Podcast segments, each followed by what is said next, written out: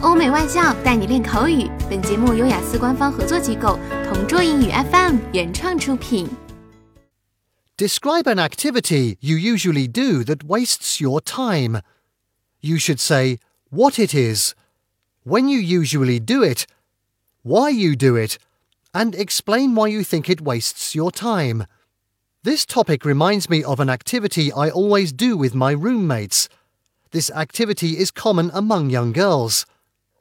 Every weekend, particularly from 3 pm until the sun sets, I always go to the shopping mall with my mates.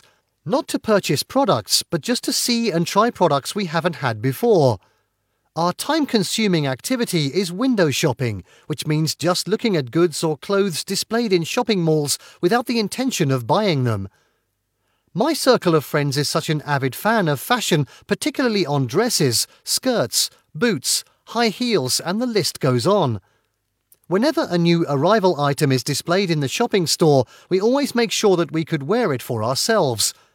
We do it not just for the intention of trying it, but for us to set goals on buying it one day. Not now. Even if we don't purchase the products, there is a feeling of delight whenever we try some clothes on. We feel pretty and elegant whenever we try clothes on in the shopping mall.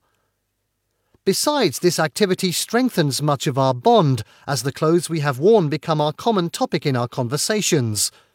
Furthermore, I know it is a time wasting activity because we have other more important responsibilities to do. As graduating students, we should focus more on our thesis so we could defend it well in the end. In the future, if we have more time, then we could do it as much as we want. But now we should fully understand our priorities. OK，以上就是今天口语话题的全部内容。想要免费获得雅思口语完整题库的小伙伴，快来关注微信公众号“同桌雅思英语”，回复关键词“口语题库”就可以啦。同桌祝你早日涂鸦成功！